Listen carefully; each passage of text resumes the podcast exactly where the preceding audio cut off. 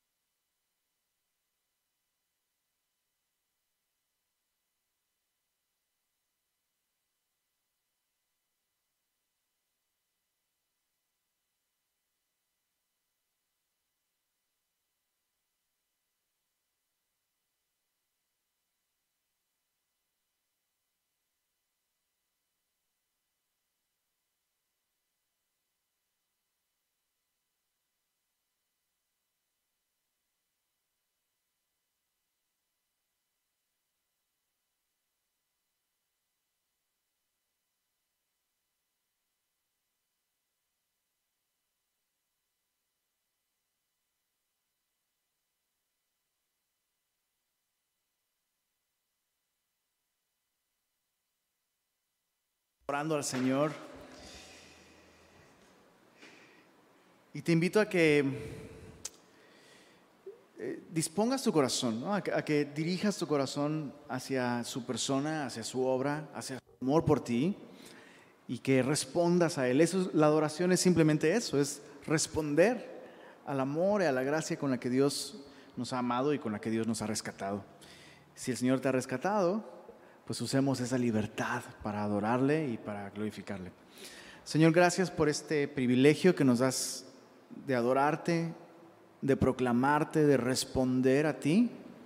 Hoy queremos, Señor, con nuestros labios, contar las maravillas de tu gracia, contar las maravillas con las que tú nos has rescatado y nos has dado libertad, Señor.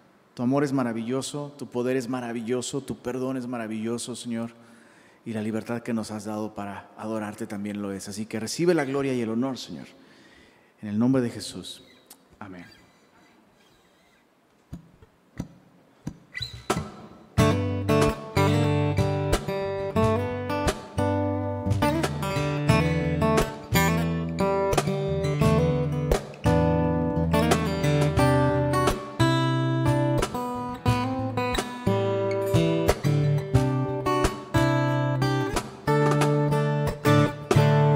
Yo quiero permanecer en ti, pues solo tu palabra me ha transformado. Señor Jesús, tú eres la verdad y esa verdad me dio libertad por siempre. Me has dado libertad. Yo te quiero adorar no más esclavo del pecado, libertad, dado libertad, yo te quiero adorar. Soy verdaderamente libre por tu palabra en mí, Jesús.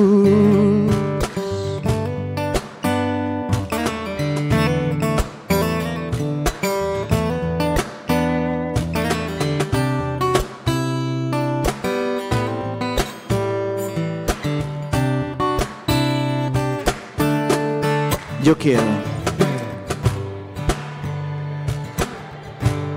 Permanecer en ti.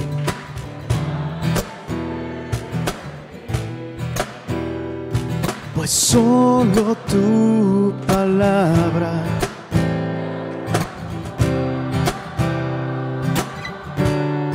Señor Jesús,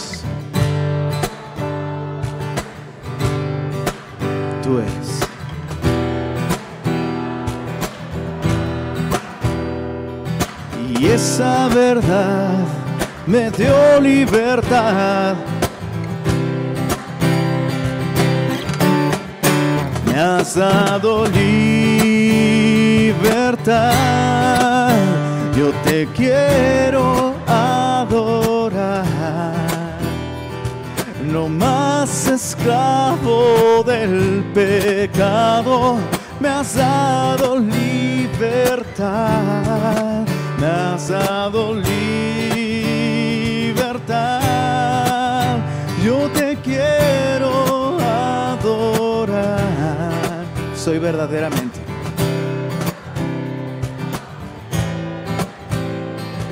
Por tu palabra en mí, pues me has dado libertad. Te quiero adorar. No más esclavo del pecado.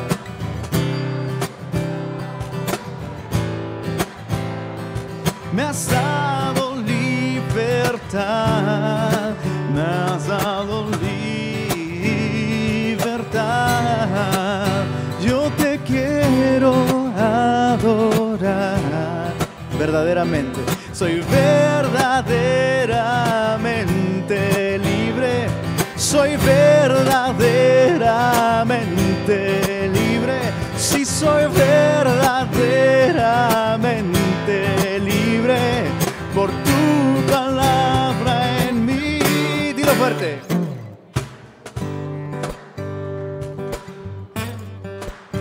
Jesús.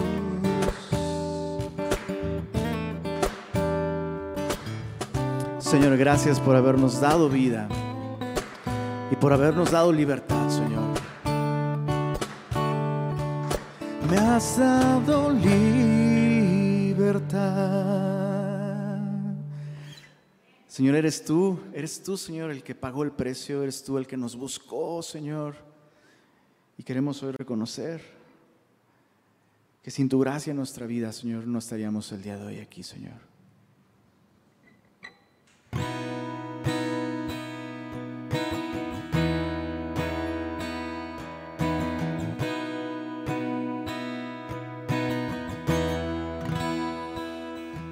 Fuiste tú quien me buscó, quien me amó, quien me limpió.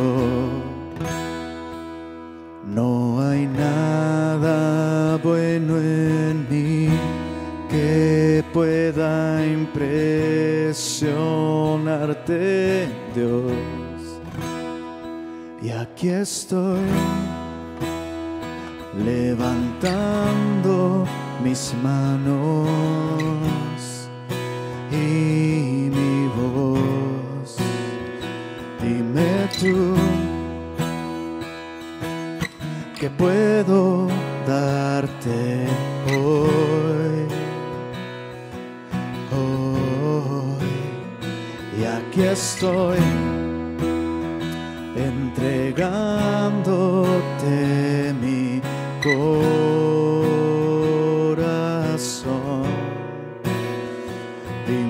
tú que puedo darte hoy.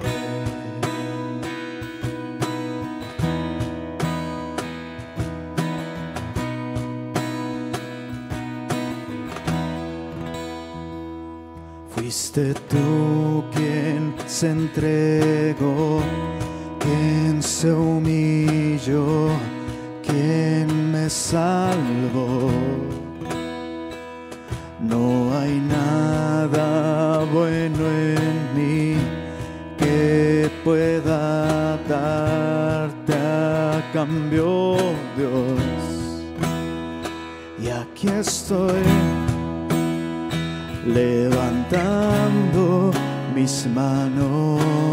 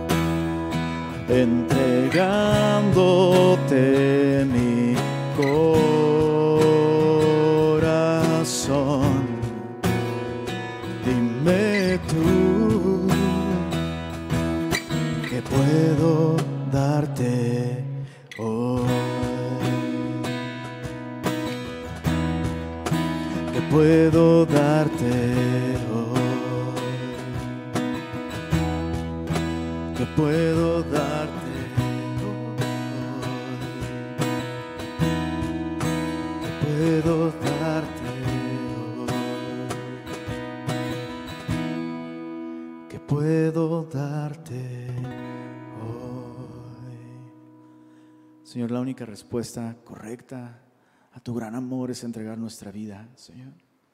Así que aquí estamos, Señor. Entregamos nuestra vida, nuestro corazón en adoración a ti, Señor. Te amamos, Señor. Recibe, por favor, como un olor fragante, Señor, nuestra adoración esta mañana. Amén. Amén.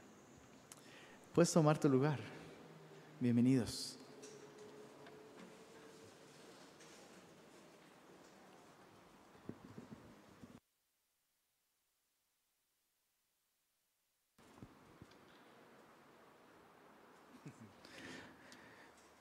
Buenos días a todos. Quisiéramos eh, darles la bienvenida. Por supuesto que a todos, todos son bienvenidos, pero siempre eh, nos gusta preguntar si hay personas que el día de hoy nos visitan por primera vez. Quisiéramos conocerte. Por favor, levanta tu mano si esa es tu primera vez aquí en Semilla. ¿Hay alguien que el día de hoy nos acompañe por primera vez? Pi, pi, pi, buscando, buscando. ¿Todos son de casa? ¿Qué onda? Ni nuevos ni de casa. Sí, sí es Semilla Monterrey acá, ¿verdad? ¿Cómo están los de casa? Muy bien. Bueno, queremos darle también la bienvenida de un modo especial a todos los papitos que el día de hoy nos acompañan. ¿Dónde están los papás? ¿Por qué no se ponen de pie? Les damos un aplauso grande a los papás. Eso. Felicidades en su día, papás. Muchas felicidades. Quédense de pie, nos gustaría orar por ustedes. Y antes de orar, yo quisiera decirles a todos ustedes, papás, que el Señor los ama. El Señor los ama, el Señor los ama. Y el Señor desea, de, de todo su corazón, el Señor desea usarlos a cada uno de ustedes para traer bendición, dirección, perspectiva, amor a la vida de sus hijos. Si alguna vez te has sentido incapaz, bienvenido al club. Todos nosotros nos hemos equivocado, hemos fallado. Aún los mejores papás se sienten mal a veces, ¿no? Porque ah, quisiera hacer más por mis hijos, pero yo quiero recordarte el día de hoy que el Señor te ama, que el Señor es capaz de redimir nuestras historias, que el Señor es capaz de usarte, el Señor es capaz de restaurar, el Señor es capaz de hacer las cosas nuevas. Así que ten esperanza en el Señor. Recuerda que el Señor te ama y quisiéramos orar por ustedes. Y los que están en casita también, no los veo, por ahí están. Los que están en casita también. Eh, oremos por nuestros, por nuestros hermanos, eh, por todos aquellos que el día de hoy tienen ese privilegio de ser papás. Señor, gracias por cada uno de los papás que forman parte de nuestro compañerismo, Señor. Queremos levantarlos delante de ti en oración y pedir que traigas bendición a sus vidas, Señor. Que los llenes de tu espíritu, Señor. Que tu gracia pueda librarlos de cualquier remordimiento, de cualquier error, Señor. Que tu Espíritu les pueda dar sabiduría para guiar a sus hijos, para tomar decisiones. Aquellos que se encuentran en procesos difíciles, dales sabiduría, Señor. Aquellos que necesitan fe el día de hoy, dales fe, Señor. Fortalécelos para honrarte, glorificarte, sirviéndote a través de criar a sus hijos, Señor. Restaura, Señor, aquellas relaciones rotas. Permíteles seguir disfrutando a aquellos que tienen el día de hoy una buena relación con sus hijos. Permíteles reconocer que eres tú, que es tu gracia, Señor. Y permítenos como papás, Señor, por favor, depender de ti, de tu palabra, para guiar a nuestros hijos, Señor. Bendice a los papás este día, Señor. Te lo pedimos en el nombre de Jesús. Amén, amén. Felicidades, papás. Felicidades. Que el Señor les bendiga. Pueden tomar su lugar. Muy bien, y vamos a continuar con algunos anuncios importantes. Eh, recuerden que este sábado tenemos la conferencia de hombres, ya es este sábado. A partir de las 10 de la mañana va a ser en línea y a partir de las 5 de la tarde nos vemos aquí presencial. Esta semana nos llegan las playeras, ya los vi algunos, sí, sí, sí, ya sé que la conferencia es el sábado, pero yo quiero mi playera. Bueno, esta semana llegan las playeras, estaremos publicando en redes sociales, eh, la información al respecto. Eh, creo que tenemos sus, sus, datos, ¿verdad? Sí tenemos sus datos. ¿Dejaron su correo electrónico y esas cosas? El celular. Ah, padrísimo. Pero si dejaron el celular, ¿a dónde les voy a llamar entonces? Bueno, les llamamos a su celular, les vamos a llamar a su celular y ya mejor le doy el, teléfono, el micrófono a mi esposa. ¿Qué tal familia? Muy buenos días a los que están aquí, podemos ver, y también a los que están en su casita. Les saludamos y felicitamos a los papás. Eh, bueno, siguiendo con lo de Semilla México, les queremos eh, platicar que este verano Semilla México, bueno, el Instituto Bíblico de Semilla México tiene algunos cursos de verano. Eh, si gustas más información, eh, puedes eh, accesar a las redes sociales de Semilla México, a la página, eh, también a las redes del Instituto Bíblico. Y este, bueno, algunas materias que se van a estar dando son unos cursos intensivos y me parece que son viernes y sábado, algunos son solo sábado o dos sábados, ya te podrán dar más información ellos. Es dones espirituales, eclesiastés, apologética, Daniel, panorama del Pentateuco, Romanos, historia de la iglesia, Esther, primera, segunda y tercera cartas de Juan y adoración. Entonces, si te interesa inscribirte a algunos, por favor visita las redes de Semilla México y eh, pide más información. Y antes de que se me vaya, perdón, adolescentes y preadolescentes pueden pasar a su clase, porque por aquí los vi todavía. Ya pueden subir a su clase, chicos, sus maestros los, los esperan.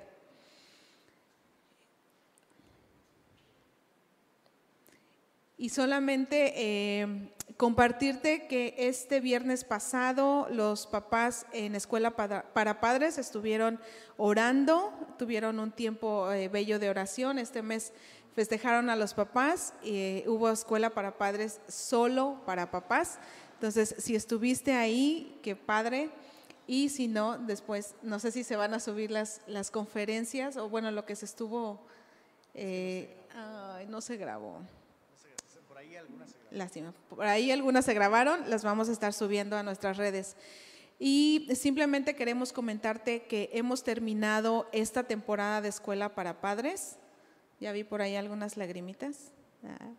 Pero este, estamos orando y estamos planeando eh, lo que sigue. Entonces, en, en algunos meses vamos a estarte avisando qué es lo que sigue para que puedas compartir con nosotros también este tiempo eh, donde Dios nos habla como papás, nos instruye y pues eh, con el corazón dispuesto, ¿verdad? A que el Señor nos enseñe cómo criar a nuestros pequeñitos.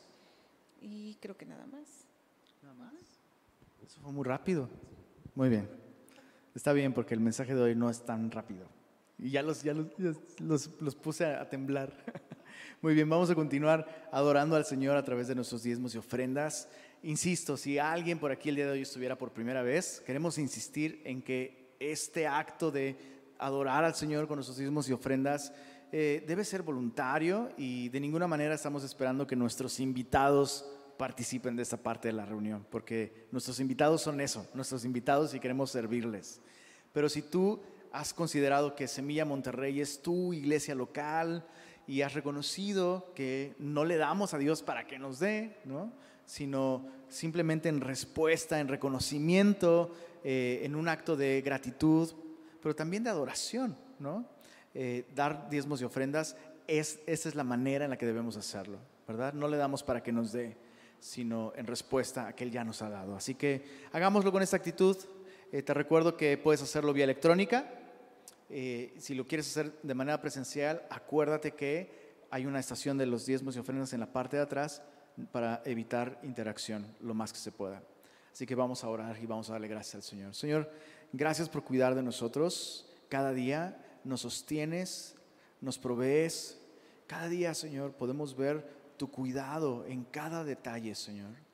Y queremos reconocer esto, Señor. Y a través de estos diezmos y ofrendas, queremos adorarte a ti, Señor. Por favor, recibe cada diezmo y cada ofrenda como, como eso, como adoración, Señor. Danos sabiduría como iglesia, Señor, por favor, para usar cada recurso de un modo en el que tú seas honrado y glorificado, Señor. Y te, rogamos, Señor, que aquellos que entre nosotros aún se encuentran en alguna situación difícil económicamente, laboralmente o en su salud, te rogamos, por favor, Señor, que sigas manifestándote como ese creador fiel que cuida de la obra de sus manos, como ese Padre amoroso, Señor. Y por favor, provee, sana, Señor, em, en fin, suple cada necesidad de acuerdo a tu sabiduría y a tu generosidad, Señor. Y gracias porque como iglesia podemos reconocer que tú eres bueno y que nada nos falta, Señor, porque tú cuidas de nosotros. Te damos el honor y la gloria a ti, Señor. Amén.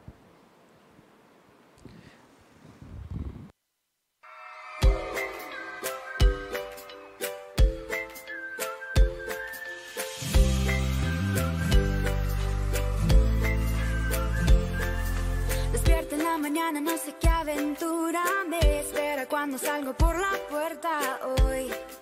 La vida es un regalo de Dios. Tomado de tu mano nada me da temor.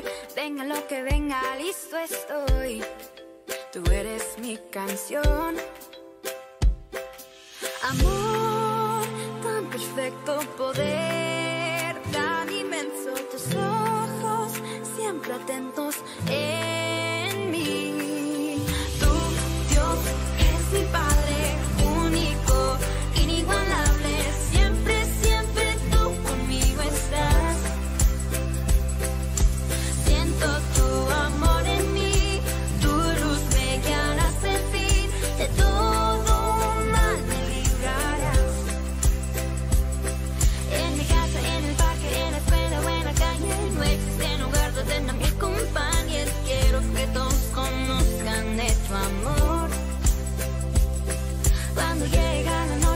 se van a la cama. Quiero en mis sueños escuchar.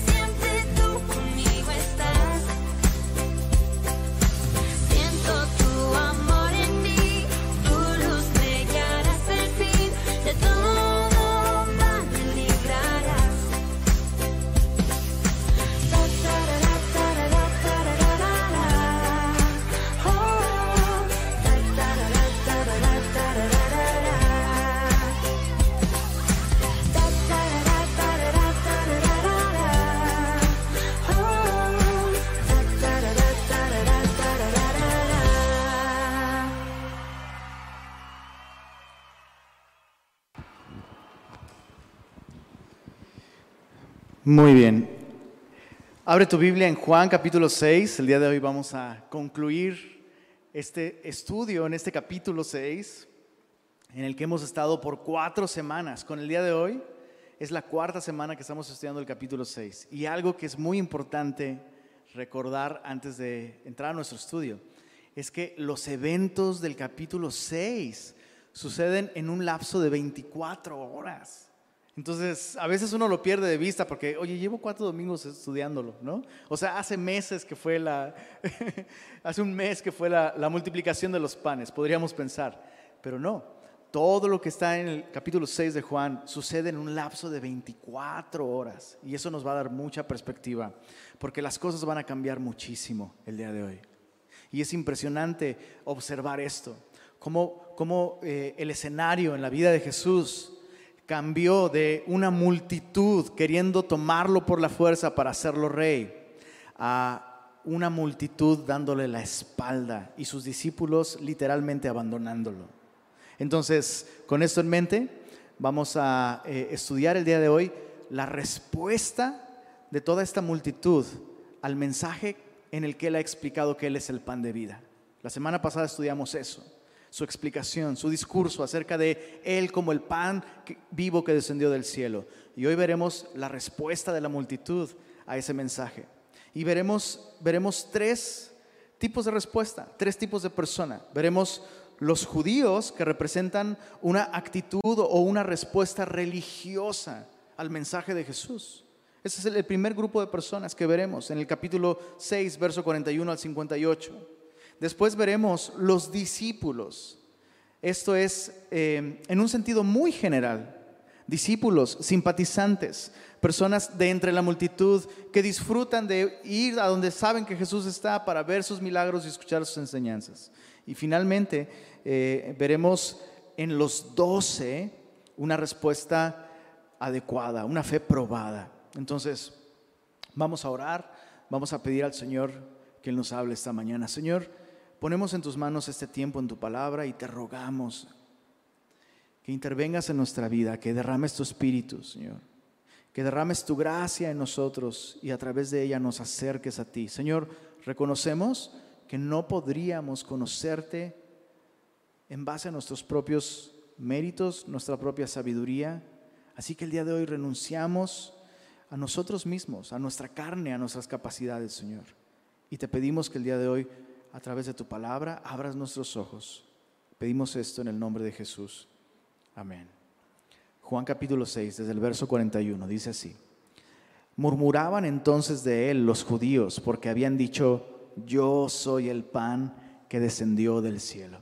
Esa es la respuesta de estos que Juan presenta aquí como los judíos. Recordemos, por favor, que en el Evangelio de Juan, Juan usa este título, los judíos, para referirse no a la nación de Israel, la mayoría de las veces usa este término para referirse a los líderes religiosos de Jerusalén. En contraste con los, los religiosos de Galilea, cuando Juan dice los judíos, se refiere a la élite, a los profesionales de la religión, a los príncipes de Israel, especialmente a aquellos que tenían la obligación espiritual de cuidar de la nación y de transmitir el mensaje de las escrituras. Entonces aquí dice que murmuraban de él los judíos porque había dicho, había dicho, yo soy el pan que descendió del cielo. Mucho ojo, desde el verso 42 hasta el verso 58 es esta, eh, digámoslo así, esta réplica de la multitud al mensaje de Jesús y Jesús reiterando el mensaje no va a añadir información nueva, solo va a, enfatizar el mensaje, pero muy importante, más que, más que insistir en explicar, Jesús insiste en invitar a, a los judíos a confiar en Él. Y eso es algo tan importante, porque eso nos prueba que Jesús no está intentando probar un argumento o probar que Él tiene la razón y ellos no. No, el, deseo y la intención de Jesús es que estos judíos que murmuran de Él, que le rechazan, puedan poner su confianza en Él y al hacerlo recibir vida eterna. Eso es importante para nosotros porque honestamente mencionamos el título Los judíos e inmediatamente pensamos en los villanos de la historia. ¿No es así? Esas horribles personas que rechazaron a Jesús, pero se nos olvida algo. Jesús ama a estas personas. Y Jesús insiste en ofrecerles vida eterna por medio de confiar en Él. Eso es impresionante. Entonces, con esto en mente, veamos la actitud de estos hombres. En primer lugar, están murmurando. Y mm, eh, dice en el verso, verso 42, y decían, ¿no es este Jesús, el hijo de José, cuyo padre y madre nosotros conocemos? ¿Cómo pues dice este, del cielo he descendido? Tiene sentido que ellos se, asombren de que esta persona a la que conocen de pronto haga unas af- afirmaciones tan grandes. Por, parafrasearlo, por ponerlo en otros términos más sencillos. O sea, a este vato lo conozco desde la primaria y o sea, yo vi cómo le daban unas palizas y ahora resulta que es Dios. ¿Sabes? O sea, claro, claro que bajo esa perspectiva es, es casi ridícula la idea. O sea, he visto a este, he visto a este sudar, ¿no? Lo, he- visto con los dedos machucados por trabajar en la, eh, en, la construcción, en la carpintería. O sea, este que suda, este que va al baño, viene y me dice que Él es el, el pan vivo que descendió del cielo. Pero escucha esto, esta actitud de familiaridad está ignorando el resto de la evidencia. ¿Estamos de acuerdo con que es casi increíble que Dios haya tenido que usar el baño? ¿Estamos de acuerdo con eso? Es más, ¿te incomoda? ¿Te incomoda que el día de hoy yo, yo hable de eso y te diga, "Je- Jesús, Jesús expulsó gases alguna vez? Entonces, claro que es, es increíble casi que un hombre a simple vista ordinario diga que es Dios. Pero esas eran todas las credenciales de Jesús. La respuesta es no, ni de lejos.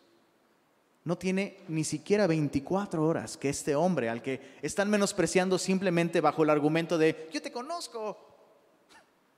Tiene menos de 24 horas que este hombre al que están menospreciando con una actitud de familiaridad multiplicó cinco panes y dos peces y alimentó a una multitud de cinco mil personas. Tiene aún menos horas que este hombre al que están menospreciando por ser un hombre a simple vista. Caminó sobre las aguas tempestuosas de un mar embravecido por la tormenta. Entonces, no, no- no nos engañemos. Claro que a simple vista este, este personaje es, es un nombre como cualquiera de nosotros, pero esa no es toda la, la evidencia. Jesús dio muchísimas evidencias de su origen divino. Así que esta actitud está completamente fuera de lugar. Y tú, tú sabes cómo funciona. Tal, tal vez tú lo has hecho. Tal vez, no sé.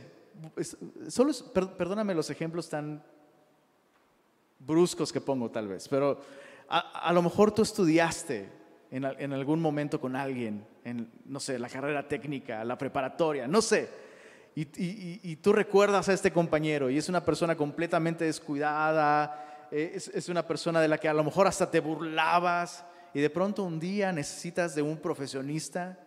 Voy a poner un ejemplo, necesitas, necesitas de un dentista que te haga una endodoncia. ¿Cuántos han pasado por una endodoncia alguna vez? ¿Quieres, quieres alguien que haga un buen trabajo? Alguien te recomienda a, una persona, ves el nombre y el nombre te suena familiar, pues no le das importancia. Llegas y resulta que es este cuate. ¿Tú? Pero oye, ¿esa, es, eh, ¿esa familiaridad es razón suficiente para descalificar a la persona? La respuesta es no. Alguien lo recomendó.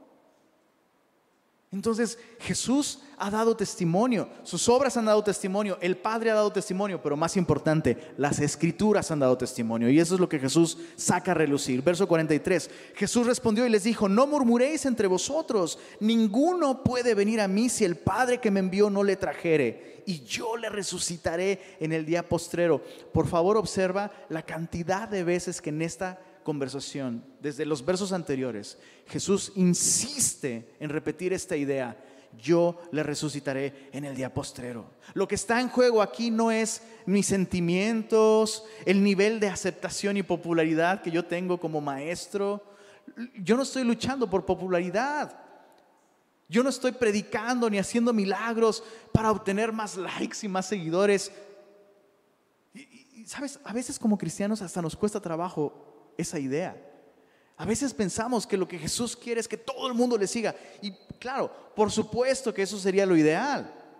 Pero Jesús no quiere que todo el mundo le siga simplemente para que todo el mundo le siga. Ah, mira, diablo cochino, ¿ves? Más gente me siguió a mí que a ti. Esa no es la actitud de Jesús. Lo que Jesús quiere es ofrecer vida eterna. Y Jesús insiste en esto. Ninguno puede venir a mí si el Padre que me envió no lo trajere. Verso 45. Escrito está en los profetas y serán todos enseñados por Dios. Así que todo aquel que oyó al Padre y aprendió de él, viene a mí. No que alguno haya visto al Padre, sino aquel que vino de Dios, éste ha visto al Padre. Jesús una vez más se apoya en la escritura para probar en primer lugar, probar en primer lugar que sus afirmaciones de deidad son correctas. Jesús dice, está escrito en los profetas, todos serán enseñados por Dios. Jesús está citando muy probablemente lo que tiene en mente es Isaías capítulo 54, verso 3. Solo apúntalo, puedes apuntarlo ahí a un lado, puedes ver la referencia después. Literalmente, el profeta Isaías dice, y serán todos enseñados por Jehová. Serán todos enseñados por Jehová. Entonces, lo que Jesús está haciendo es recalcar la verdad de las escrituras que ellos conocían. Dios ha prometido en su palabra, en las escrituras, Dios ha prometido Él mismo visitar a su pueblo y Él mismo enseñar a su pueblo la verdad. Ese es un ejemplo nada más.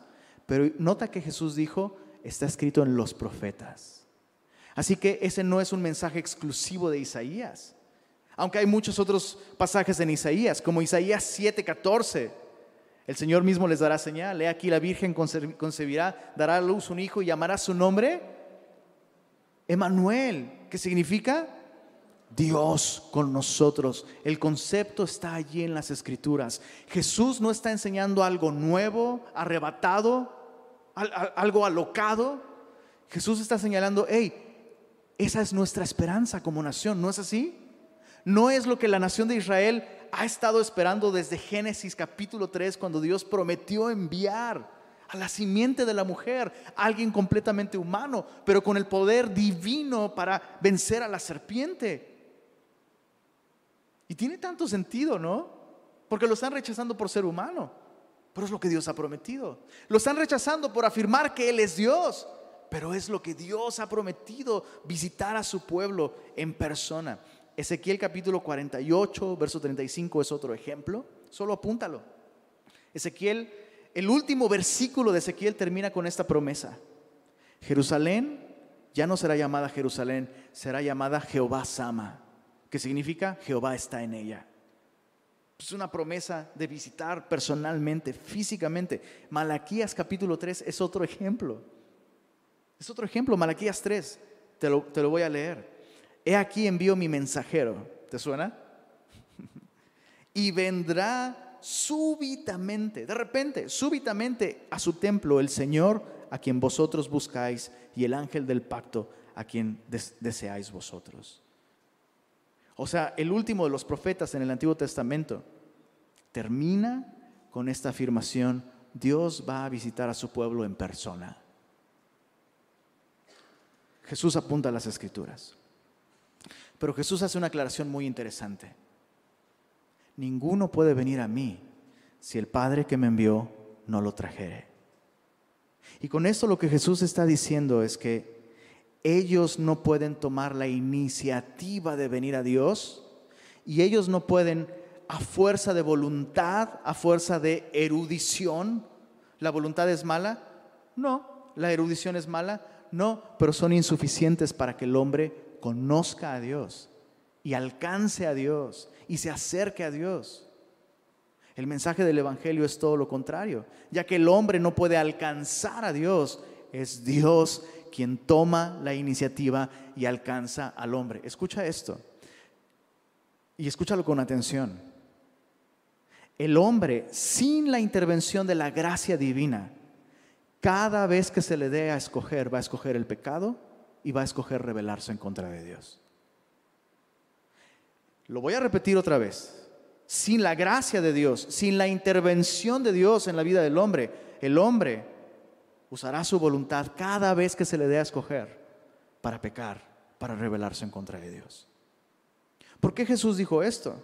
Porque Jesús sabe que estos hombres están dependiendo de su religiosidad para alcanzar a Dios y no les está alcanzando. Sus recursos, su erudición, su- su- sus esfuerzos en su, en su propia voluntad, en su propia carne, aún con las escrituras, porque ellos conocen las escrituras. El esfuerzo humano y religioso de estos hombres no les alcanza para abrir los ojos y ver la verdad. Solo como paréntesis. Estos hombres están viviendo un déjà vu impresionante y no lo pueden ver. O sea, estos hombres están diciendo, ¿qué señal haces tú? Como Moisés. Moisés. Moisés es el gran libertador que Dios envió. Y Dios lo usó para hacer caer pan del cielo y alimentarnos. ¿Qué señal haces tú para que veamos y te creamos? Y ahora, al escuchar su enseñanza, están murmurando contra él. Bueno, ¿qué crees? ¿Qué crees que pasó con Moisés? Exactamente eso. Los alimentó con pan del cielo, murmuraban en contra de él y lo rechazaron. Y es exactamente lo que está sucediendo ahora. Conocen los versos, conocen la historia. Es como si estuvieran dramatizando la misma película en la que ellos son los villanos. Conocen los diálogos, los están diciendo y no se dan cuenta. Es, tan terrible la condición del hombre, que el hombre es incapaz por sí mismo de ver cuán perdido está, de ver su verdadera condición y por lo tanto de ver a Jesús como debe de verlo. Bueno, verso verso 47. De cierto, de cierto os digo, el que cree en mí tiene vida eterna. ¿Te das cuenta cómo Jesús insiste en jalar la silla e invitarlos a sentarse y comer y recibir vida? Yo soy el pan de vida. Verso 48. Verso 49. Vuestros padres comieron el maná en el desierto y murieron. Este es el pan que desciende del cielo. Y yo me imagino a Jesús eh, golpeando su propio pecho o haciendo algún ademán, señalando su persona. Este es el pan que desciende del cielo para que el que de él come no muera. Yo soy el pan vivo que descendió del cielo. Si alguno comiere de este pan, vivirá para siempre. Y el pan que yo daré es mi carne, la cual yo daré por la vida del mundo.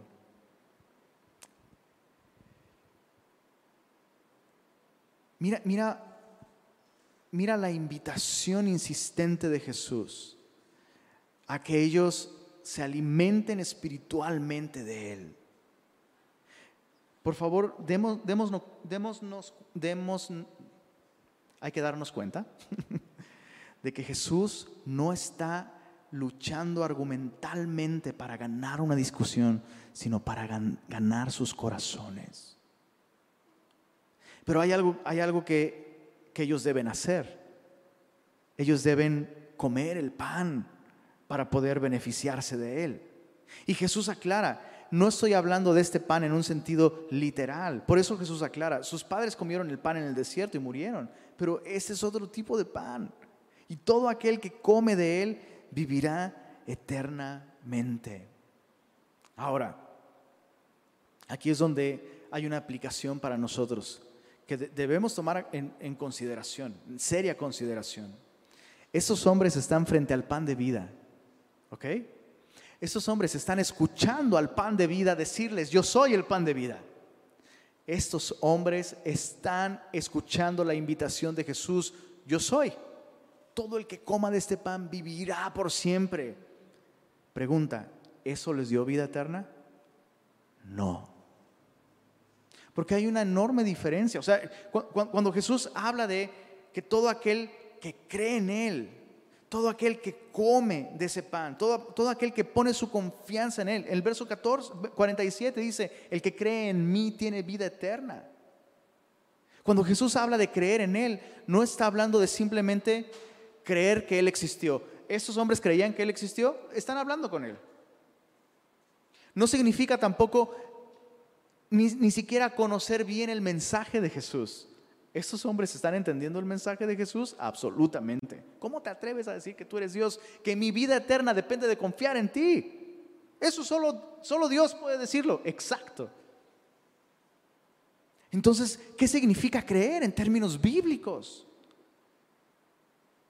No significa estar de acuerdo con Jesús, no significa admirarlo, no, significa ni siquiera identificarnos con los valores cristianos o la ética cristiana. Significa responder personalmente con una actitud de hambre y sed de justicia. Eso es lo que significa creer en términos bíblicos. Responder personalmente con hambre.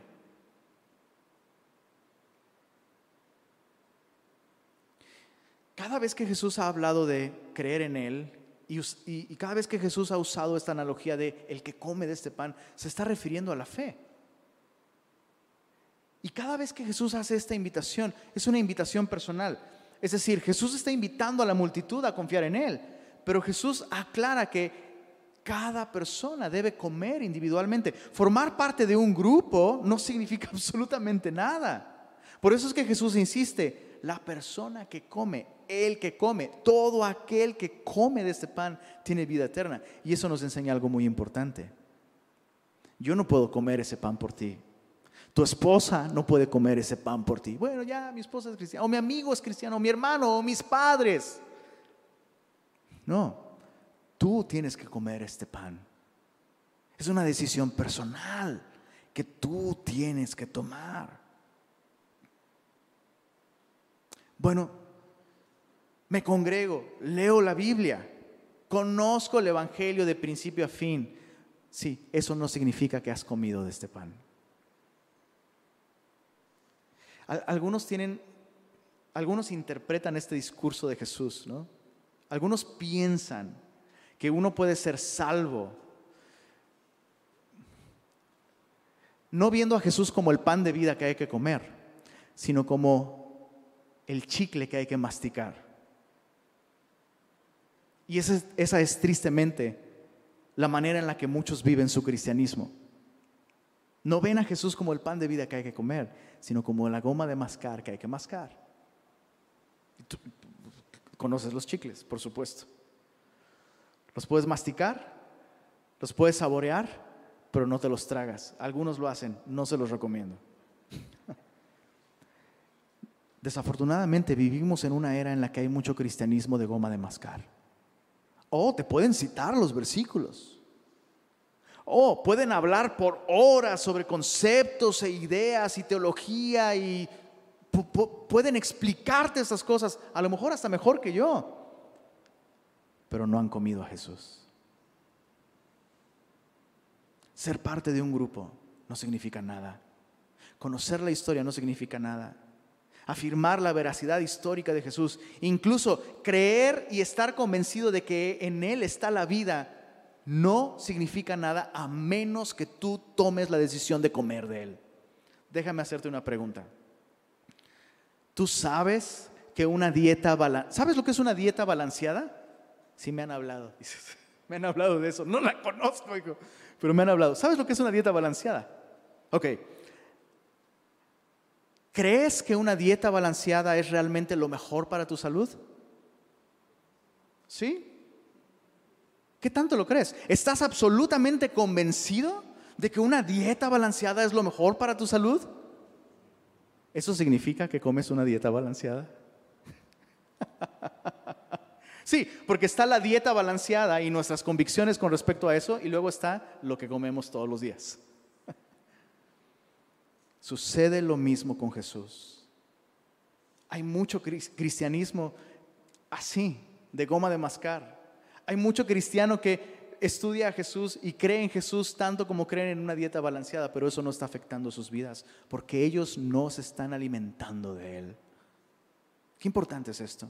Jesús está usando esta analogía. Es perfectamente entendible, ¿estás de acuerdo? Es completamente entendible. Jesús está hablando de comer de este pan, ilustrando la actitud con la que tú y yo debemos de confiar en Él.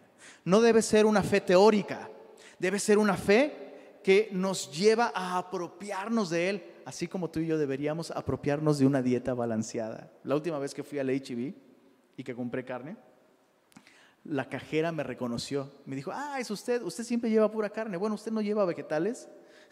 Le digo, mi religión me lo prohíbe. Me dice, pues ¿qué religión es esa? ¿Me gusta, oiga? Obviamente era un, chiste, fue una broma. Debemos, debemos tener este tipo de fe, que no se queda en la teoría, que no se queda en las convicciones, en el entendimiento. Sí, mira, la dieta balanceada es buena porque el cuerpo necesita estos balances, esto tiene estos efectos. Ay, sí, pero ¿estás comiendo así? No. Bueno, la, la analogía es bastante clara. Verso verso 52. Entonces los judíos contendían entre sí diciendo, ¿cómo puede este darnos a comer su carne? Ahora, esta es una pregunta totalmente deshonesta. Es una pregunta completamente deshonesta. Es una pregunta con chanfle, con jiribilla, con efecto. Es una bola curva. No es una pregunta honesta. E, especialmente, especialmente para una cultura que en ese momento tenía un muy fuerte interés en las escrituras.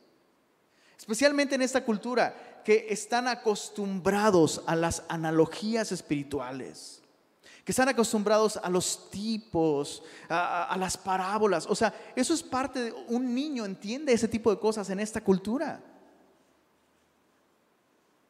Es, como, aquí. Si, hablamos de carne y sangre, ¿en qué piensas? Bueno, no pienses demasiado porque capaz que ya no me vas a poner atención y vas a pensar, te voy a pasar por carbón, ¿no? En automático piensas en algo, porque es algo cultural. ¿En qué crees tú que pensaba un judío cuando escuchaba las palabras carne y sangre? Quiero escuchar tu respuesta. ¿En qué crees que pensaban? Sacrificios. Los sacrificios que se ofrecen en el templo en señal de comunión con Dios, algunos en expiación por el pecado, y aquellos sacrificios de los que, algunos de ellos, los que no son por expiación por el pecado, nos permiten tener comunión con Dios, sentarnos y comer y disfrutar, con Dios y con los nuestros. Entonces, que Jesús hable en estos términos, el que come mi carne tiene vida eterna, y que estos hombres digan, ¿Cómo puede éste darnos a comer su carne? ¿Qué es eso? Es una pregunta totalmente deshonesta. Y a ti y a mí nos ha pasado. ¿Te ha pasado, no? Que alguien toma tus palabras y las tuerce para darle un significado que de ninguna manera es el que realmente tiene.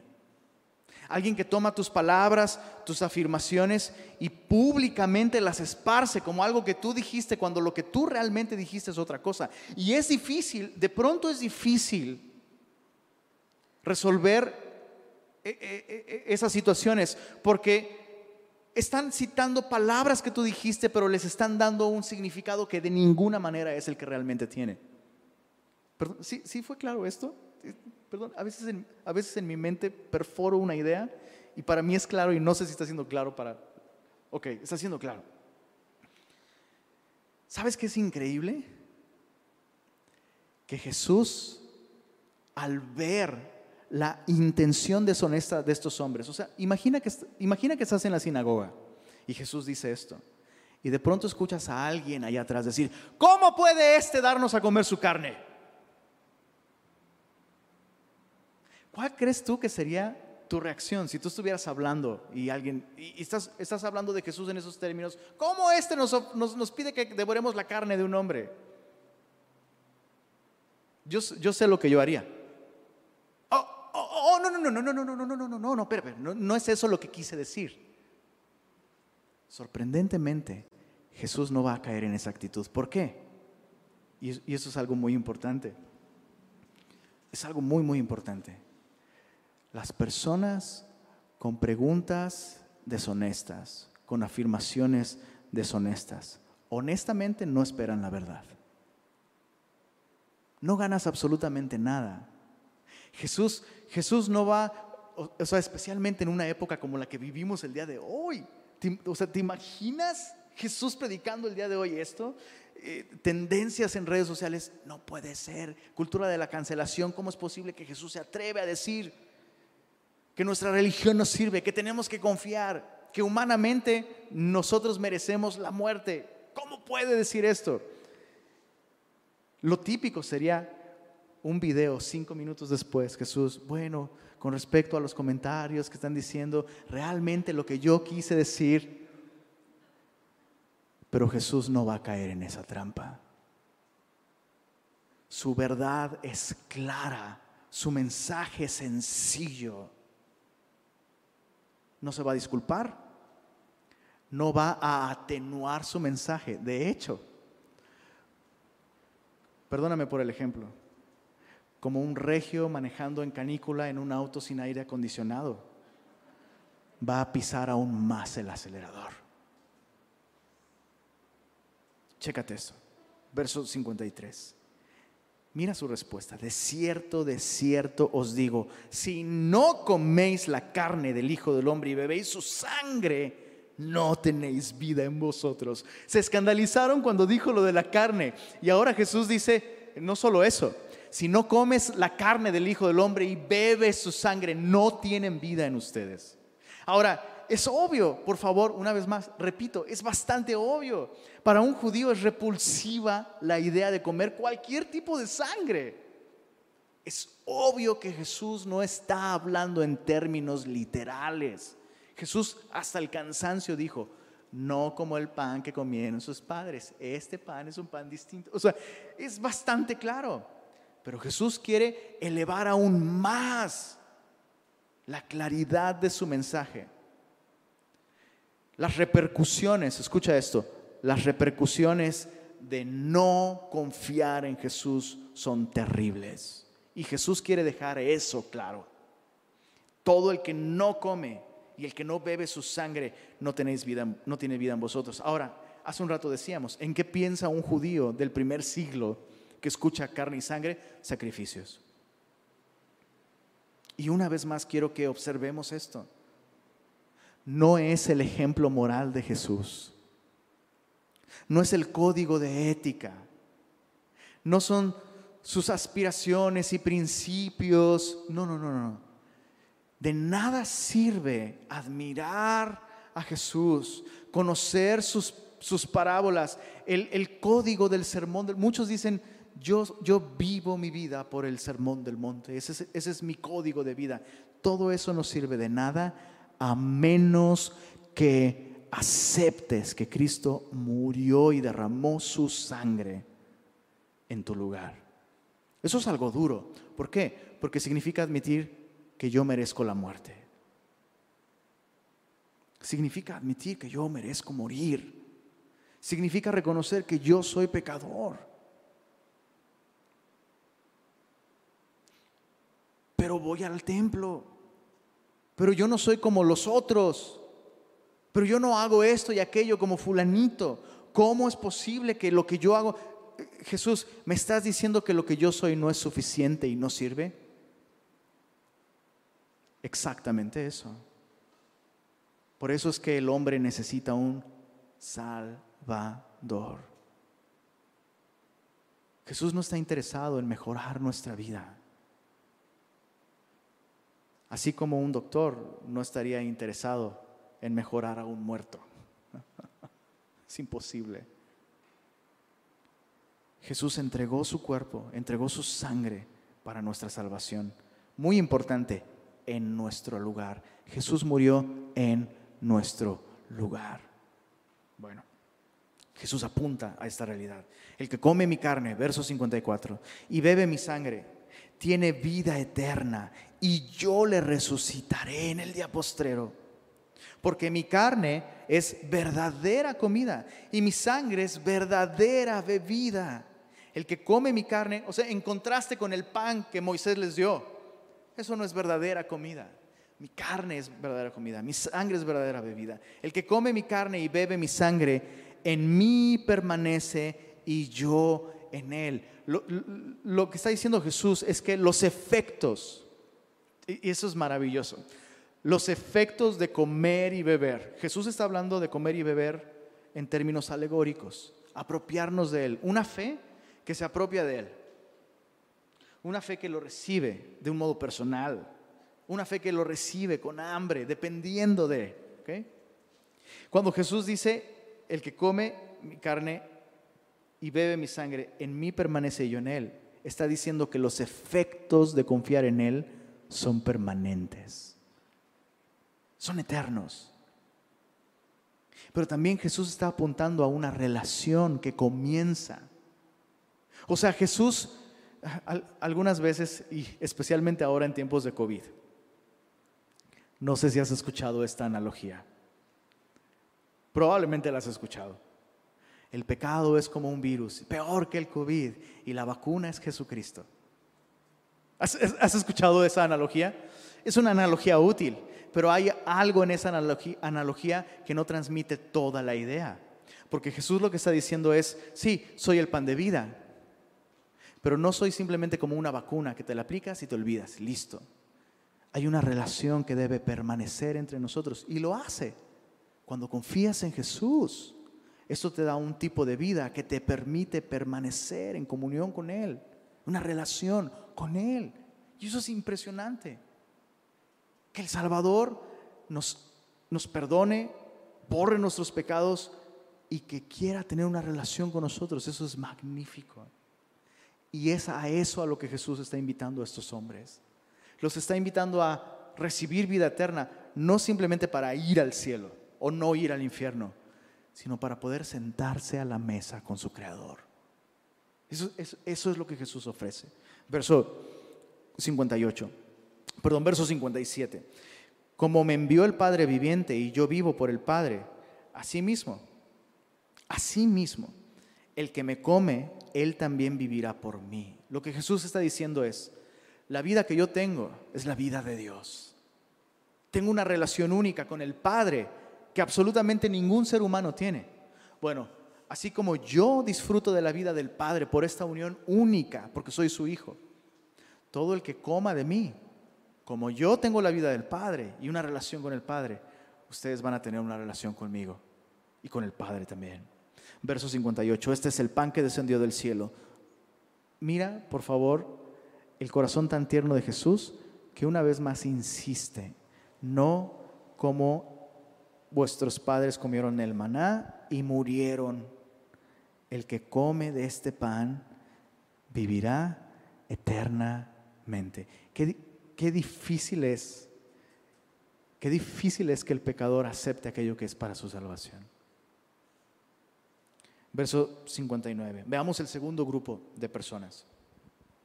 Los discípulos, dice aquí. Verso 59. Estas cosas dijo en la sinagoga, enseñando en Capernaum.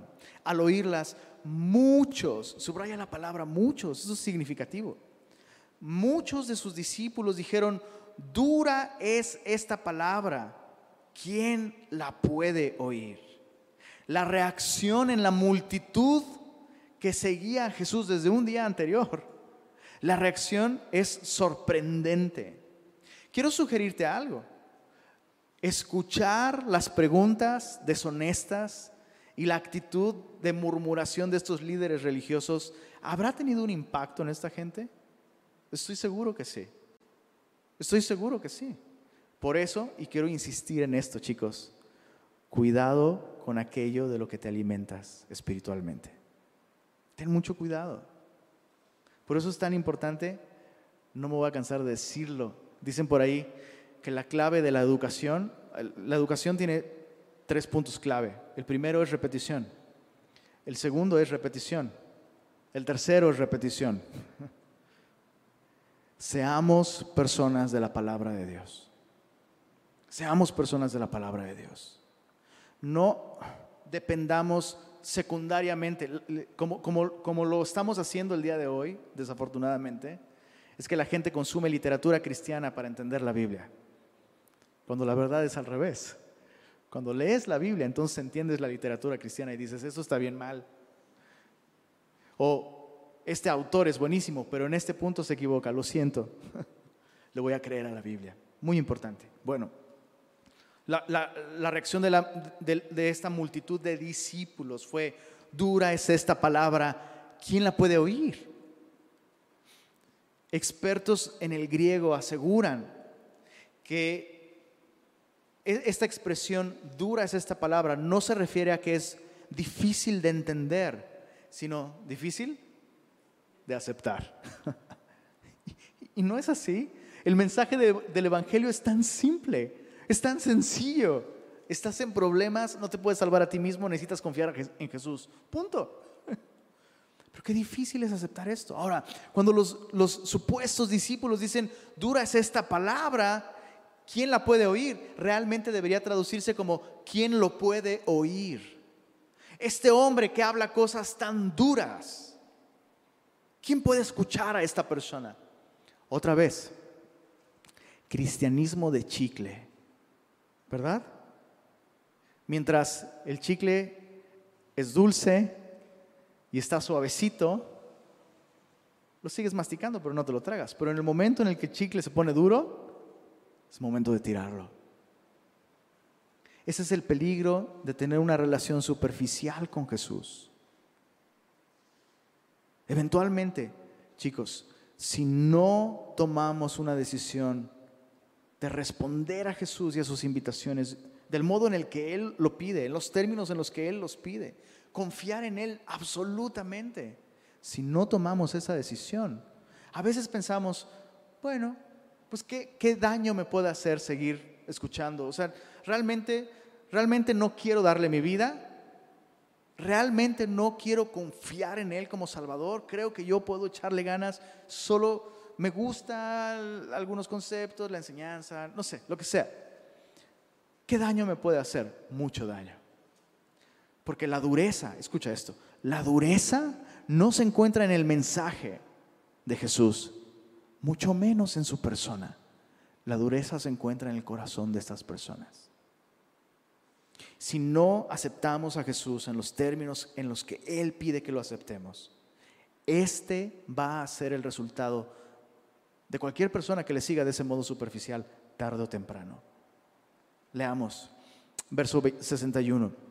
Sabiendo Jesús en sí mismo que sus discípulos murmuraban de esto, ¿te das cuenta? Los judíos murmuraron. Y la murmuración es contagiosa. Ahora ellos murmuraron de esto también.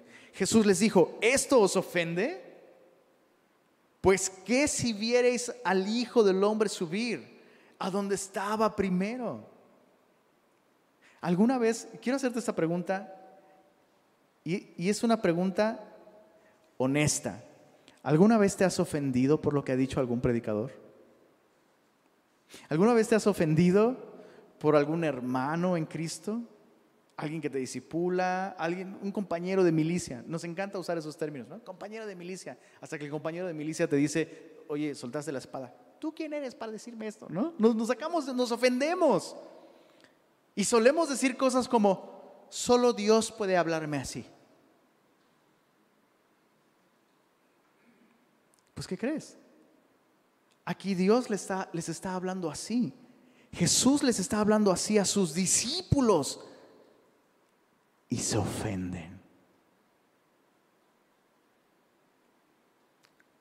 Lo que, lo que quiero que meditemos con esto es, muchas veces decimos, solo Jesús tiene la autoridad de hablarme así, lo cual es completamente cierto. Pero a través de quién Él puede hablarte así.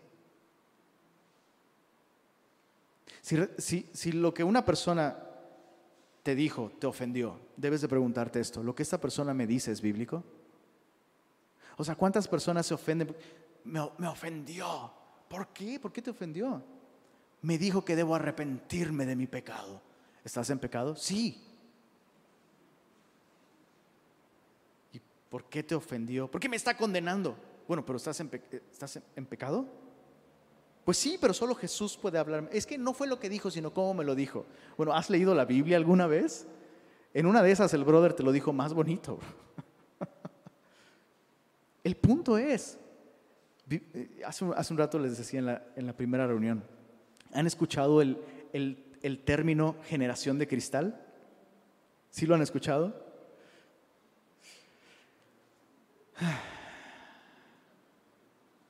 Pienso que la generación de cristal no se limita a una generación. Y pienso que el día de hoy la iglesia, ¿estás de acuerdo con esto?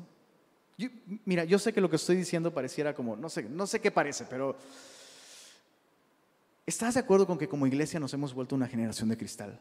Y nadie, ah, ni siquiera la Biblia tiene el derecho de insinuar que tú y yo estamos mal. Dime que soy una hermosa persona. Dime que yo estoy bien. Dime que mi esfuerzo sirve de algo. Pero en el momento en el que sugieres que hay algo que corregir en mí o que yo estoy mal, no, bueno. ¿Cómo podría la iglesia seguir a Jesús bajo esos términos? ¿Cómo podríamos nosotros llamarnos discípulos? Este, este miércoles pasado, en- en el- en- a través de la Biblia, en Jeremías, comercial, miércoles 8 de la noche, Jeremías. ¿no? Este miércoles pasado, el profeta Jeremías, después de, reconocer que el pueblo de Dios ha rechazado a cada profeta que Dios ha enviado diciendo, vuélvanse a mí, vuélvanse a mí, vuélvanse. Lo que tienen es una religión, lo que tienen es superficial. ¿Para qué me dan el incienso? ¿Para qué los holocaustos? Todo eso es fingidamente, vuélvanse a mí. Bueno, la nación ha rechazado a cada profeta que les ha dicho, están lejos de Dios, lo que están haciendo no está bien. Jeremías al final termina diciendo, bueno, Jerusalén se convirtió en una doncella delicada y hermosa. Al revés, perdóname, hermosa y delicada. Y viene el ejército de Babilonia y una mujer hermosa y delicada no puede con Babilonia. ¿Por qué hermosa y delicada? Yo no quiero que me digas que estás mal, que estoy mal. Dime que estoy hermoso. Dime que estoy lindo. Dime que estoy bien. Soy hermoso. Ok, concedido. Y ahora también eres delicado, generación de cristal. Te ofendes. Pues bueno, si no quisiste, si no quisiste aceptar el testimonio de Dios, y chécate. ¿Qué, qué, qué padre ser una generación de cristal que se rompe ante la realidad que nuestro Dios nos presenta en su palabra. Qué padrísimo ser una generación de cristal así. Que el Señor nos habla y nos rompe, nos rompemos. Pero si no nos rompemos bajo la verdad de la palabra de Dios, ¿qué otra opción tenemos? Los discípulos se ofendieron. Versos 62. Jesús dice, pues qué si vierais al Hijo del Hombre subir a donde estaba primero. La pregunta es una pregunta retórica. Bueno, ¿qué? ¿Necesito que me vean subir al cielo para que crean en mí? Y la idea es, ni aún viendo que yo subo a donde estaba primero van a creer, porque este no es un problema de falta de evidencia. Es un problema en el corazón de ustedes. Mira el verso 63. El espíritu es el que da vida, la carne para nada aprovecha. Jesús una vez más señala que estos hombres están intentando alcanzar a Dios en esfuerzos carnales. Por eso Jesús les dice, eh, eh, eh, ese esfuerzo carnal de su religión, esa confianza en ustedes mismos, para nada aprovecha. Las palabras que yo os he hablado son espíritu y son vida. Recíbanlas. O sea, el problema no está en mi mensaje. El problema está en que ustedes se acercan a mi mensaje en sus esfuerzos carnales, confiando todavía en ustedes mismos. Verso 64. Pero hay algunos de vosotros que no creen. Y Juan nos aclara, porque Jesús sabía desde el principio quiénes eran los que no creían. Me llama mucho la atención que este texto nos enseña que estos autodenominados discípulos no fallaron en creer en este momento, nunca han creído. Desde el principio no creían. Desde el principio su acercamiento a Jesús fue meramente superficial y Jesús lo sabía desde el principio. ¿Y sabes qué es increíble? Jesús les dio la oportunidad de escuchar, de recibir esta invitación. Bueno, verso, verso 64 termina con una nota muy oscura diciendo, él sabía los que no creían y sabía quién le había de entregar. Y dijo, por eso os he dicho que ninguno puede venir a mí si no le fuere dado del Padre. ¿Qué es lo que Jesús está diciendo? Al decir esto, Jesús no está diciendo, na, na, na, na, na, na, pues ustedes no pueden más bien. No, esa no es la actitud del maestro. Lo que Jesús está haciendo es señalar la condición en la que ellos se encuentran. Básicamente, es como si Jesús estuviera diciendo, el hecho de rechazarme con todas las evidencias bíblicas, con todas las evidencias que ustedes han visto en esos días, el hecho de rechazarme debería llevarles a ustedes a comprender que su relación con Dios no está bien. Es momento de que pidan misericordia de parte de Dios. Es básicamente lo que está diciendo Jesús es si me rechazan a mí el problema no es conmigo. El problema es que ustedes y el Padre no están en buenos términos, porque el Padre, el Padre, cuando alguien tiene una verdadera relación con el Padre, el Padre va a traer a esas personas a mí. No conocen al Padre. Bueno, verso 66. Desde entonces, y cambiamos al tercer grupo de personas, a los doce. Desde entonces, muchos de sus discípulos volvieron atrás y ya no andaban con él. El énfasis de Juan se encuentra en el momento. Juan enfatiza, fue a partir de ese preciso momento que muchos de sus discípulos volvieron atrás, volvieron a aquello que habían dejado para seguir a Jesús. Y lo hicieron de un modo definitivo. Qué interesante. Jesús ha estado hablando de comer y beber de un modo definitivo.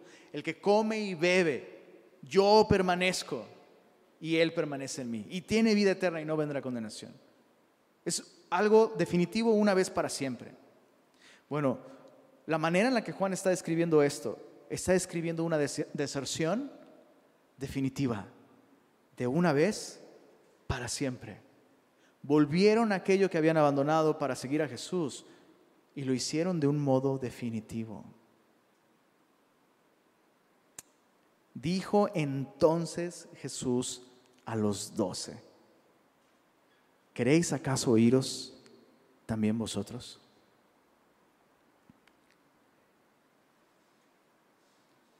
No sabemos cuánto tiempo pasó entre esta pregunta y la respuesta.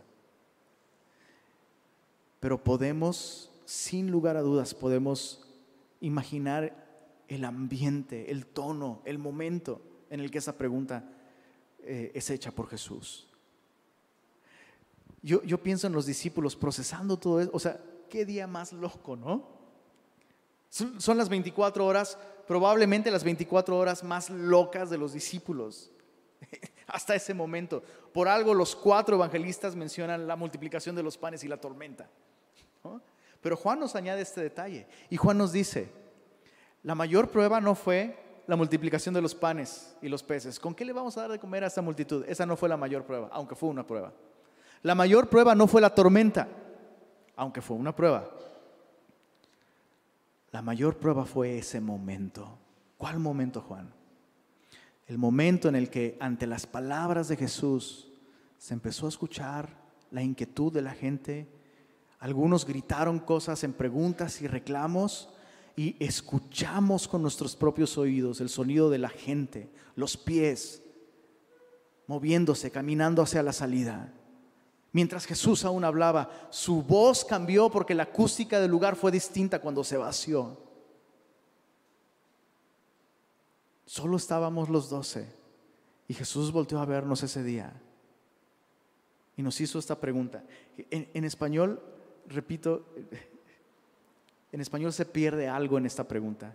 La mejor manera de frasear esta pregunta sería, ustedes no quieren irse también, ¿verdad?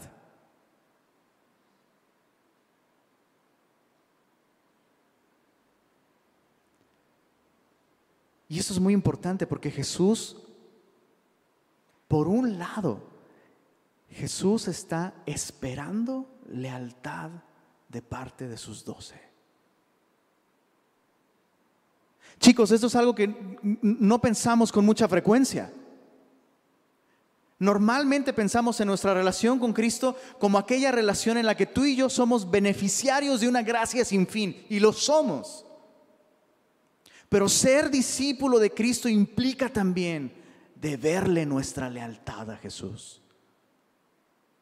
Y hay un momento, es imposible, es imposible ser verdaderamente cristiano y que no llegue un momento en nuestra vida en el que Jesús nos pone a prueba de esta manera, nos coloca en una situación en la que tú y yo tenemos que tomar una decisión.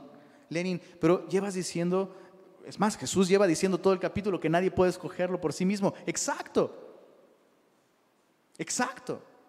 Aquellos que hemos recibido gracia, hemos recibido la libertad para tomar una decisión y Jesús espera que tú y yo tomemos una decisión.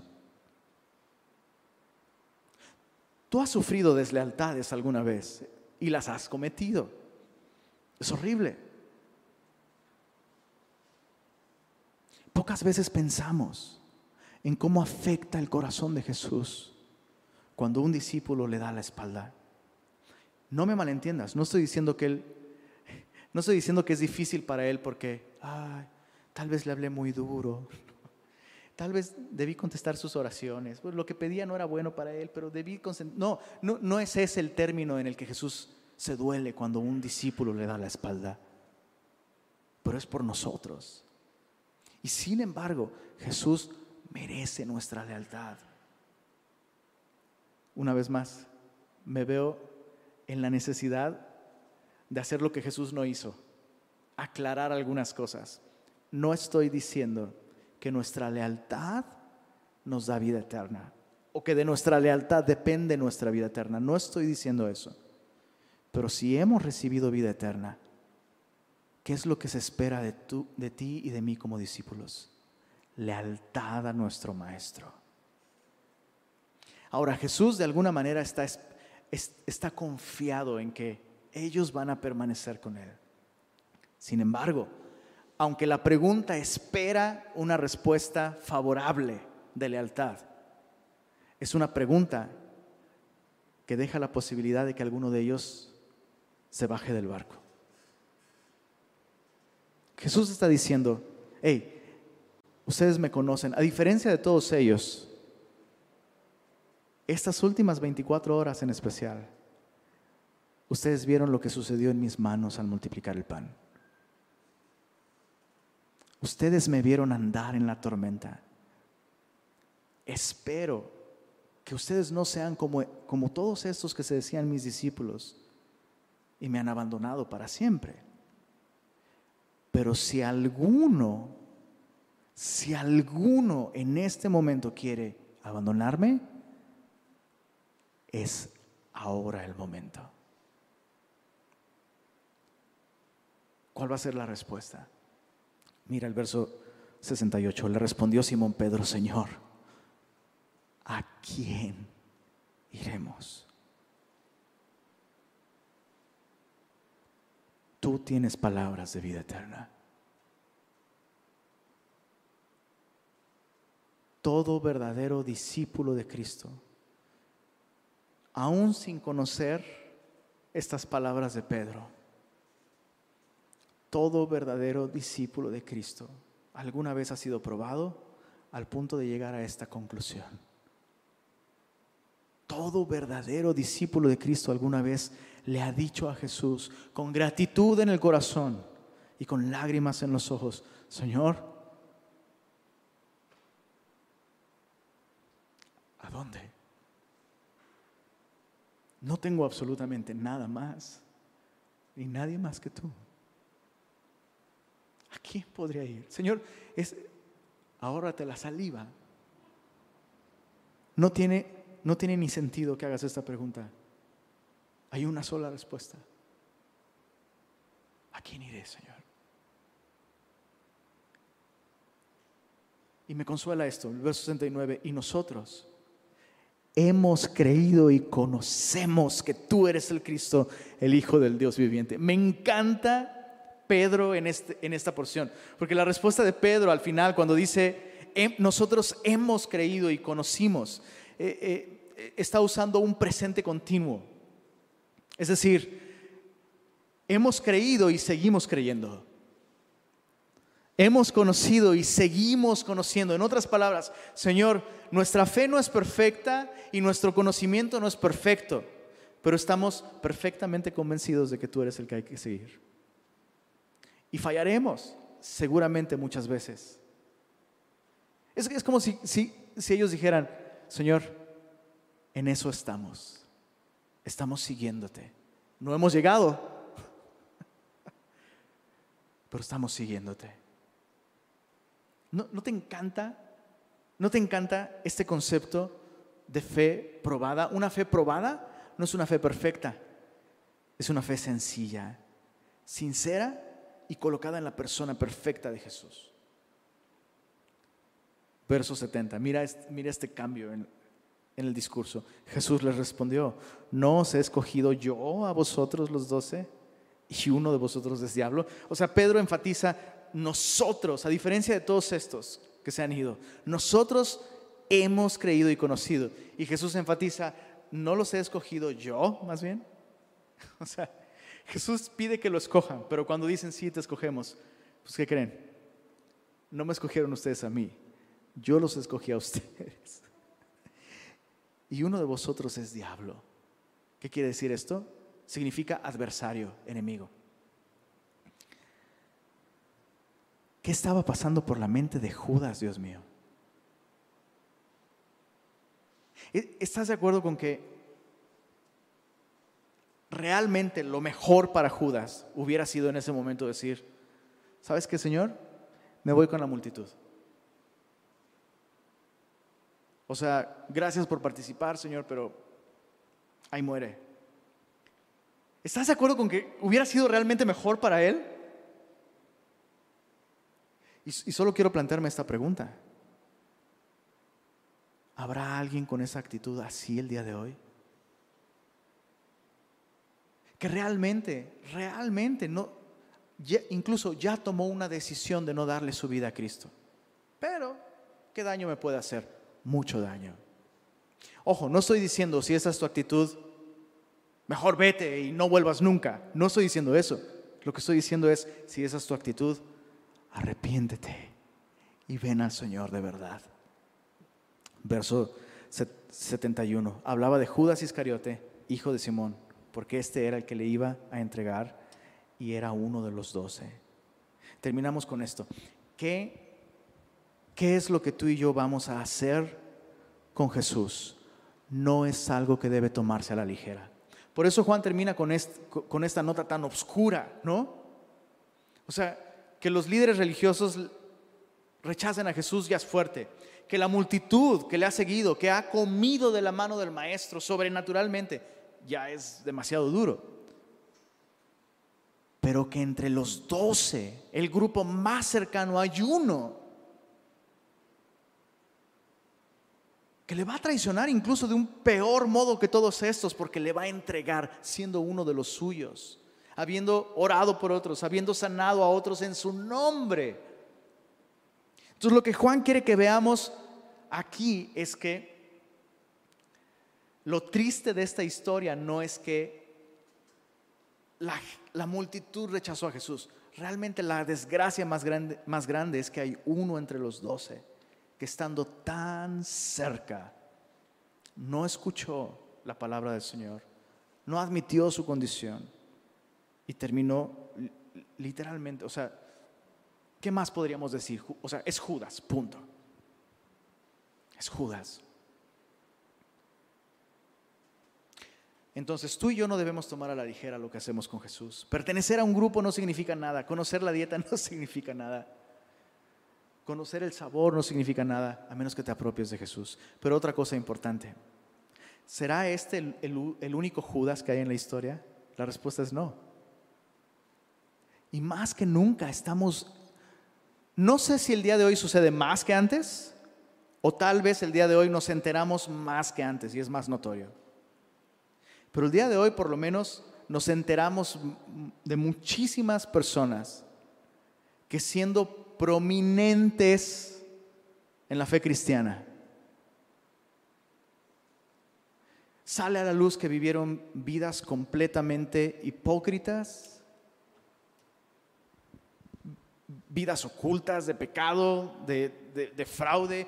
Otros abiertamente dicen, ya no voy a seguir a Jesús. Autores de libros cristianos, pastores, cantantes, en fin, cristianos que se identifican abiertamente como cristianos, como nunca, al menos en mi propia experiencia, como nunca me entero de noticias de personas así.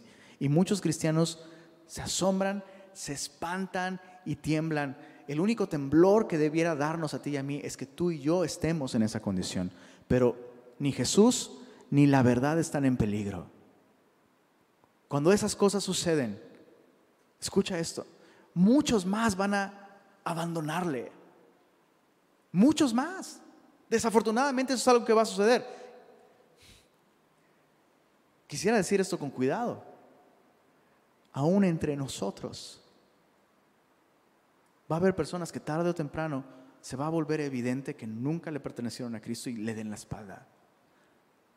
Pero ni la verdad ni Jesús están en peligro. Y esa no tiene por qué ser tu historia ni por qué ser mi historia. Esta es una invitación a sentarnos y si nunca lo has hecho, realmente comer de Jesús, apropiarte de Él y recibirlo, haciendo a un lado tus esfuerzos, haciendo a un lado tu religión, haciendo a un lado tus prejuicios. Me atrevería a decir que cualquier persona entre nosotros que, que aún no ha tomado una decisión por Jesús, aún sin que yo te conozca, si tú no has tomado una decisión por Cristo, me atrevo a asegurarlo. No te falta absolutamente ninguna información. Tienes toda la información que necesitas para tomar una decisión. Y no tomar una decisión es tomar una decisión. Ven a Cristo el día de hoy. Señor, gracias por tu palabra. Gracias por la verdad tan clara, tan sencilla, tan accesible para todos nosotros, Señor. Reconocemos que la dureza no se encuentra en el mensaje ni en tu persona. La dureza está en el corazón del hombre, Señor. Y te agradecemos que un día tuviste misericordia de nosotros. Y nosotros queremos responder a esa misericordia y a esa gracia, escogiéndote el día de hoy, Señor. Ayúdanos a identificar las maneras en las que tú estás llamándonos a, mostrar a mostrarte la lealtad que te debemos el día de hoy. Y permítenos seguirte, aun si otros vuelven atrás, Señor. Aun si otros claudican. Señor, aun si como esos doce pasaron de estar rodeados de una multitud que aclamaba tu nombre a quedarse solamente ellos. Queremos serte fieles, Señor. No tenemos a nadie más. No tenemos ninguna otra esperanza. Así que aquí estamos, Señor. Hemos creído y seguimos creyendo. Hemos conocido y seguimos conociendo que tú eres el Cristo, el Salvador del mundo. Gracias, Señor. Gracias por salvarnos. Amén. Te invito a que te pongas de pie. Vamos a terminar adorando al Señor.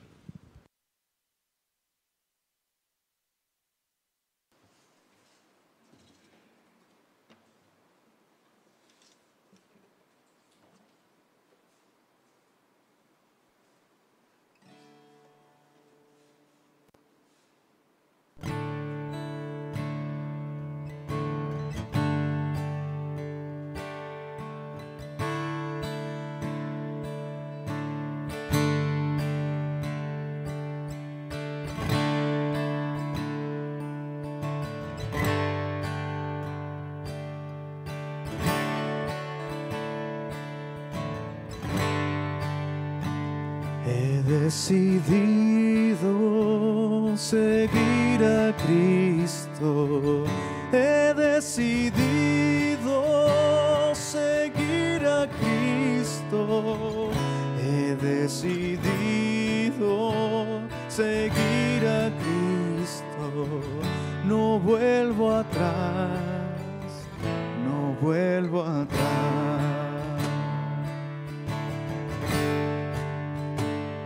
Vamos a cantarlo una vez más, de todo tu corazón. Si esa es tu decisión, díselo al Señor. He decidido seguir a Cristo.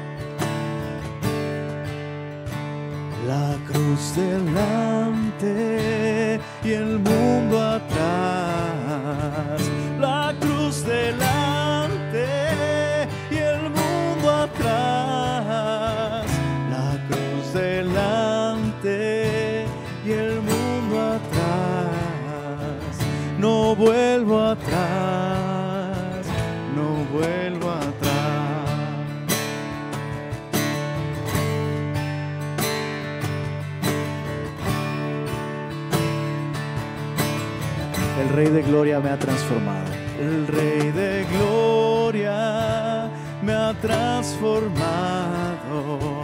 El Rey de Gloria me ha transformado.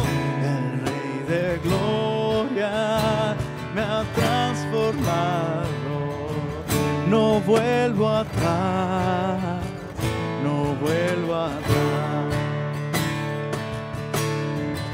He decidido, he decidido seguir a Cristo.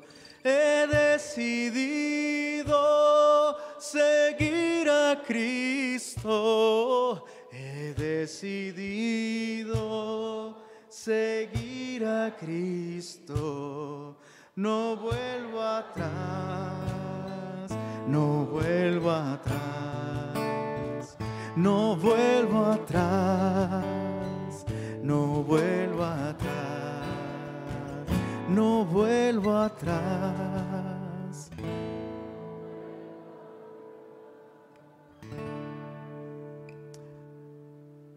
Señor, gracias por tu palabra y por permitirnos el día de hoy una vez más, por tu gracia obrando en nosotros, permitirnos escogerte una vez más, Señor. Gracias, Señor. Tú no volviste atrás, Señor. Lo entregaste todo en esa cruz, Señor. Es adecuado que nosotros lo entreguemos todo por ti, Señor. Recibe nuestra vida en adoración. Confiamos en ti, Señor. Hemos creído en ti. Te damos nuestra vida en total confianza, Señor. Gracias. Gracias por haber abierto nuestros ojos y por permitirnos permanecer en ti. Te amamos, Señor. Amén. Amén. Familia Bella, que tengan un hermoso domingo. Papitos, que el Señor les bendiga. Pasen un día hermoso y nos vemos, si el Señor lo permite, próximo domingo.